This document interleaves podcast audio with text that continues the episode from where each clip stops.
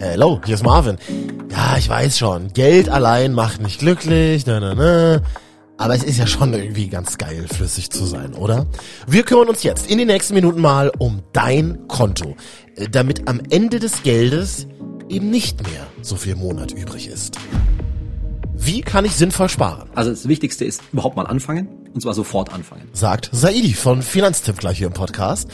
Nächste Frage, wie kriege ich meine Finanzen überhaupt unter Kontrolle? Der erste Punkt wäre dann wirklich mal die Finanzen zu organisieren. Erstmal so einen Überblick zu bekommen. Wo gebe ich denn mein Geld aus? Und da ist es am besten so ein Haushaltsbuch zu führen. Haushaltsbuch klingt oldschool, aber eigentlich ein geiler Tipp. Gleich von Basti. Er ist vom YouTube-Channel Talerbox. Und was macht eigentlich mehr Sinn? Das berühmte Sparkonto, Bitcoins oder diese ETFs, über die alle sprechen? Hörst du alles jetzt in diesem Podcast. MDR Sputnik. Deine Meinung. Ein Thema. Diskutiert. Bei diesem Podcast gibt's ja nur, weil du uns deine Sprachnachricht dagelassen hast in der kostenlosen MDR Sputnik App. Naja, sparen, das ist für viele gar nicht so einfach, ne? Hi. Ja, sparen ist immer so eine Sache, gell? Wenn man es am Ende über hat, ist ja ganz toll. Also ich hier mit unseren zwei kleinen Kindern, es ist kaum noch was am Ende des Monats übrig. Also da noch Kredit und da und das Kindergeld reicht sowieso hinten und vorne nicht und äh, bin ich froh, dass mein Mann ein bisschen Mehrverdiener ist und äh, legt jeden Monat was zur Seite aber ähm, ja, sparen auch wieder nicht. Unsere Nefkoch Induktionsplatte ist ausgestiegen. Kauf mal von Neff eine neue Platte für fast 800 Euro. Super, gell? Ach Mensch, wenn du immer sparen willst, dann kommt solchen, solchen große Summen zusammen. Ja, das kennen bestimmt einige von uns. Dankeschön für deine offenen Worte.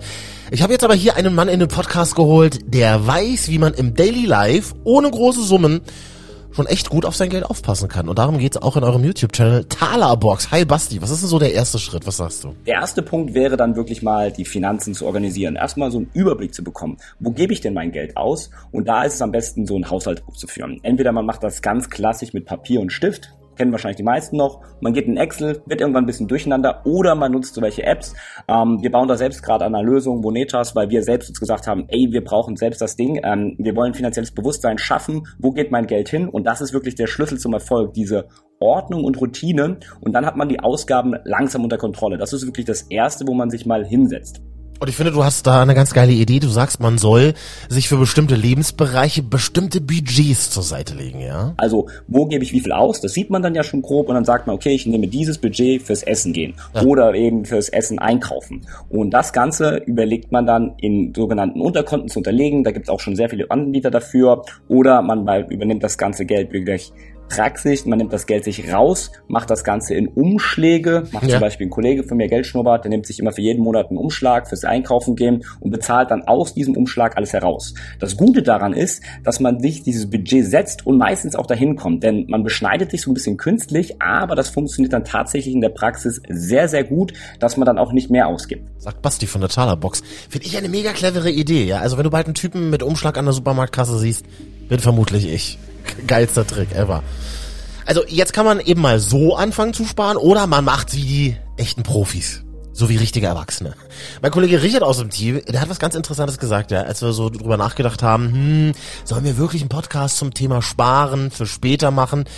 Ähm, Richards Statement dazu. Sparen fürs Alter klingt erstmal super lame, aber Flaschen sammeln im Alter klingt noch viel schlimmer, finde ich. Ja. Da habe ich schon mal überlegt, was man so machen kann, weil ganz ehrlich, auf die gesetzliche Rente verlassen, ne, gar kein Bock. Ich habe mich deswegen mal ein bisschen eingelesen in das Thema und bin auf ETF gestoßen. Damit kann man in Aktien anlegen und wenn man das richtig macht, dann ist es auch nicht so wirklich riskant, wie man immer denkt, wenn man irgendwie Aktien hört. Und vor allem hat man damit die Chance, auch ein bisschen Zinsen zu kriegen, weil auf dem Tagesgeldkonto oder mit dem klassischen Sparbuch ist das ja eher schwierig gerade. Und leider habe ich auch gerade keine halbe Million Euro rumliegen, um mir mal eine Immobilie zu kaufen. ja, äh, ich habe mit dem Anlegen in weltweite Aktienmärkte für mich schon ein gutes Mittel gefunden, wie ich monatlich was beiseite legen kann, mich damit jetzt nicht dauernd beschäftigen muss, aber trotzdem ein bisschen was bei rauskommt und finde das eigentlich ganz geil. Richie, guter Punkt, da müssen wir genauer nachfragen. Bei einem Mann, der sich damit beruflich beschäftigt. Saidi ist jetzt bei uns von finanztipp.de. Ihr habt auch einen YouTube-Channel und du bist in einem Podcast zu hören, der heißt Geld ganz einfach. Und ich freue mich, dass du heute bei uns bist. Hi Saidi. Hallo Marvin, freue mich auch. Wir sprechen gleich mal über diese ETFs. Äh, wollen aber eben auch allgemein über Sparen sprechen. Was empfiehlst du zuallererst? Im Grunde genommen sind die ganzen Geldgeschichten gar nicht so wahnsinnig schwierig. Ich sag, ich rede da immer von meinem Vier-Töpfe-Prinzip. Das heißt, du brauchst ein vernünftiges Girokonto, eine kostenlose Kreditkarte, ein Tagesgeldkonto so zum Wegsparen als digitales Sparschwein und dann langfristig einen sogenannten Aktien-ETF, über den wir bestimmt später auch noch sprechen, ja. als langfristige Geldanlage. Und das war's auch schon. Man muss es nicht sich nicht so kompliziert machen. Und vor allen Dingen sind wir halt bei Finanztipp absolut der Meinung, dass man das alles selbst machen kann. Das heißt, ich brauche nicht, das ist auch so eine Ausrede, ja, da, da kümmert sich mein Berater drum oder noch besser, da kümmern sich meine Eltern, äh, Eltern drum. Nee, ne? also das sind alles schon Sachen, zu denen, äh, die ich selbst machen, äh, machen sollte.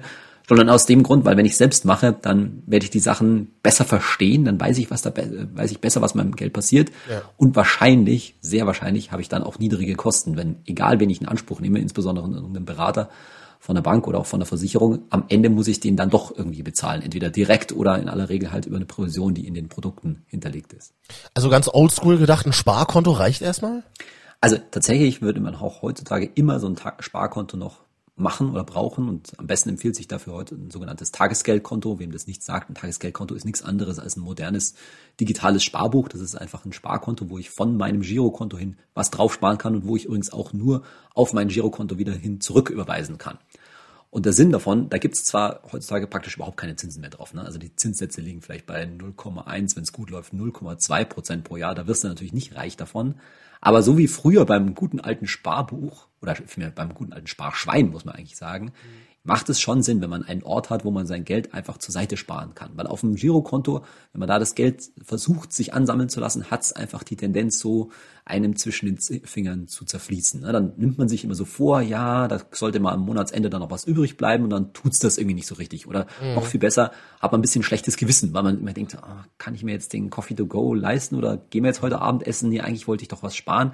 Und das ist halt einfach kein schönes Verhältnis zum Geld, würde ich fast schon sagen. Ne? Das ist immer so, ein bisschen angestrengt. Und dagegen empfehle ich eben, macht euch so ein, so ein Tagesgeldkonto und am Anfang vom Monat, ne, wenn das Geld gerade frisch drauf ist sozusagen, spart was weg. Ja, und erstmal ist eigentlich völlig egal, was. Ganz wichtig an der Stelle, einen Dauerauftrag machen, damit dieses Sparen automatisiert ist, damit man nicht mehr drüber nachdenken muss, sondern einfach zu sagen, aus dem Bauch heraus, keine Ahnung, Größenordnung 10% vom Einkommen, 15%, das wäre schon mal nicht schlecht, irgendwie zur Seite schieben, dann ist das Sparen nämlich am Monatsanfang schon mal erledigt. Mhm. Und dann muss ich nicht ein schlechtes Gewissen ganze, den ganzen Monat über haben, dass ich das Geld auf meinem, was auf dem Girokonto noch geblieben ist, nicht ausgeben darf, sondern das kann ich dann eben auch mit gutem Gewissen geradezu ausgeben. Aber dieses, dieser extra Topf, ja, so ein Sparkonto in Form von einem Tagesgeldkonto, der macht auch heute noch Sinn. Genau. Guter Punkt. Äh, Richie hat vorhin das gesagt, was glaube ich viele denken, man will sich nicht auf die Rente später verlassen. Gibt's denn da so jetzt den Masterplan für die Altersvorsorge? Was sagst du? Ja, absolut gibt's den. Also zunächst mal ist es richtig, dass ich mich auf die Rente in dem Sinne nicht mehr verlassen kann. Es wird natürlich später auch noch eine gesetzliche Rente geben, gar keine Frage.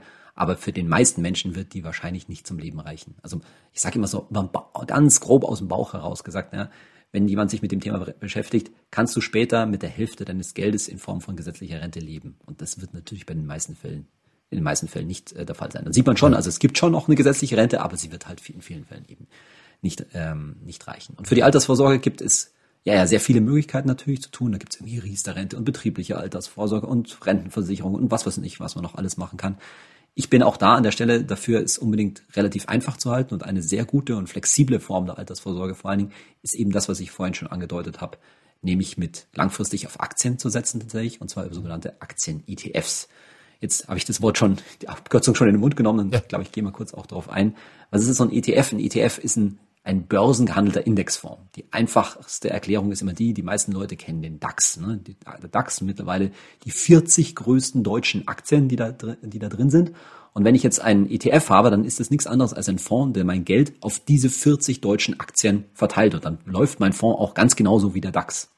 Bloß, dass man das eben nicht auf den DAX, also nicht nur in deutsche Aktien machen sollte, sondern tatsächlich sein Geld weltweit, international streuen sollte. Und dann gibt's eben auch internationale Indizes wie zum Beispiel den MSCI World, das ist so ein Weltaktienindex, der das auf 1600 circa 1600 internationale Aktien das Geld verdient. Und der entscheidende Punkt ist, zum einen ist so ein ETF total günstig, da zahle ich total geringe Kosten, so 0,1, 0,2, vielleicht 0,3 Prozent vom, vom Geld und das ist eben sehr günstig.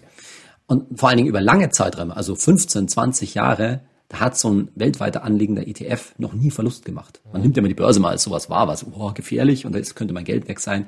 Nee, tatsächlich nicht, wenn ich mein Geld so international verteile, in die Weltwirtschaft damit letztendlich mein Geld äh, stecke, dann kann ich, hat es nicht nur keinen Verlust gemacht, sondern langfristig tatsächlich sehr ordentliche Renditen erzielt, nämlich langfristig groß oberhalb von sieben Prozent pro Jahr. Und sieben Prozent pro Jahr, da würden wahrscheinlich die meisten sagen, ja, oh, wenn ich das als Zins bekommen könnte, das wäre schön. Nee, ist nicht möglich. Ich muss nur damit leben, dass das halt dann auch ordentlich schwankt. Das kann, ist keine Einbahnstraße, das kann auch in einem Jahr locker mal 10, 20, 30 Prozent, hatten wir während Corona gesehen, nach unten gehen. Aber es erholt sich dann halt in aller Regel auch wieder und eben langfristig kann man nicht damit mein Geld für die meine Altersvorsorge sehr gut vermehren. Ja, und alle reden ja von ETFs, ne? Auch diese TikTokerin hier zum Beispiel, hör mal. Einfach aufs Girokonto oder aufs Sparbuch. Das haben wir immer schon so gemacht. Leute, ich habe das mal gecheckt. Macht es auf gar keinen Fall. Ich zeige euch jetzt mal, warum nicht. Sagen wir mal, du legst ab deinem 18. Lebensjahr jeden Monat 25 Euro zur Seite. Wenn du das Geld dann auf dein Girokonto tust, dann sind das in 50 Jahren 15.000 Euro. Wenn du das gleiche aber mit ETF machst, dann sind das im selben Zeitraum 255.000 Euro. So, erstmal ein Like da gelassen. Tag mal die Ladies von unserem Funk-TikTok-Channel Your Money. Also ETFs. Saidi, wie funktioniert das jetzt genau? Wie komme ich da dran? Ja, auch das ist heutzutage relativ einfach. Ich brauche zunächst mal ein sogenanntes Wertpapierdepot, ein Depot bei einer Bank. Das kann zum Beispiel eine Direktbank, eine Online-Bank, da gibt's ja viele äh, große Comdirect, Consors, Bank, DKB und so weiter sein, ja. wo ich vielleicht auch mein Girokonto habe. Also die, ähm, die Möglichkeit besteht, das mit meinem Girokonto zusammen bei einer Bank zu machen. Noch günstiger als diese Direktbanken sind diverse Broker, die wir auch von Finanztipp getestet haben, empfehlen. Ich nehme mal nur ein paar Namen. Da gibt's Trade Republic oder Scalable Capital oder auch Smart Broker. Das sind halt eigene Online-Broker, die ein, nur dann ein Depot anbieten, wo das aber sehr günstig ist, mhm. weil ich dann sozusagen aber auch eine zweite Stelle habe, wo ich mein Depot führe. Und das ist heutzutage genauso schnell eröffnet wie heute eine ganz normale Kont äh, Kontoeröffnung. Ja. Und dort kann ich dann eben einen entsprechenden ETF und welchen man dann konkret nimmt, das empfehlen wir zum Beispiel auf unserer Seite www.finanztipp.de. Da kann ich dann so ein ETF reinkaufen und vor allen Dingen den auch als Sparplan anlegen. Und das ist das, was ich eben empfehle, eigentlich zwei Sparpläne laufen zu haben. Zum einen den Dauerauftrag aufs Tagesgeldkonto, wo ich äh, am Anfang schon gesagt habe, könnten zum Beispiel vielleicht fünf oder zehn Prozent vom Einkommen reinlaufen. Und dann habe ich noch den ETF-Sparplan als langfristige Sparanlage, als Altersvorsorge im Wesentlichen. Und da könnten dann zum Beispiel 10, 15, vielleicht sogar 20 Prozent, je nachdem, wie sparsam ich eben bin, äh, reinlaufen. Und damit habe ich dann eigentlich schon fast eigentlich alles, was ich für meine Altersvorsorge und für meinen, überhaupt meinen Vermögensaufbau brauche. Und wenn ich nie wieder was im, im, Leben sonst anstelle, dann werde ich damit bestimmt auch gut fahren. Das heißt, es muss auch nicht immer das eigene Haus sein oder es muss keine Riester-Rente sein oder was auch immer, was es an Möglichkeiten gibt. Die mhm. können alle im Einzelfall Sinn machen, aber mit meinem Dauerauftrag auf dem Tagesgeld, kurzfristiges Sparen und ETF-Sparplan langfristig bin ich sicherlich sehr solide aufgestellt. Und wie viel Kohle brauche ich da? Also mit wie viel Kohle macht es Sinn zu starten? Das hängt eben von meinem Einkommen, Einkommen ab. Ich würde vor allen Dingen mal dazu raten, überhaupt mal anzufangen. Ich glaube, dass sehr viele Leute immer überlegen, soll ich das machen und wie viel soll ich machen, wie viel ja. brauche ich eigentlich im Alter. Ich ja. würde da erstmal aus dem Bauch heraus entscheiden. Nämlich das wegzusparen, was ich einfach kann.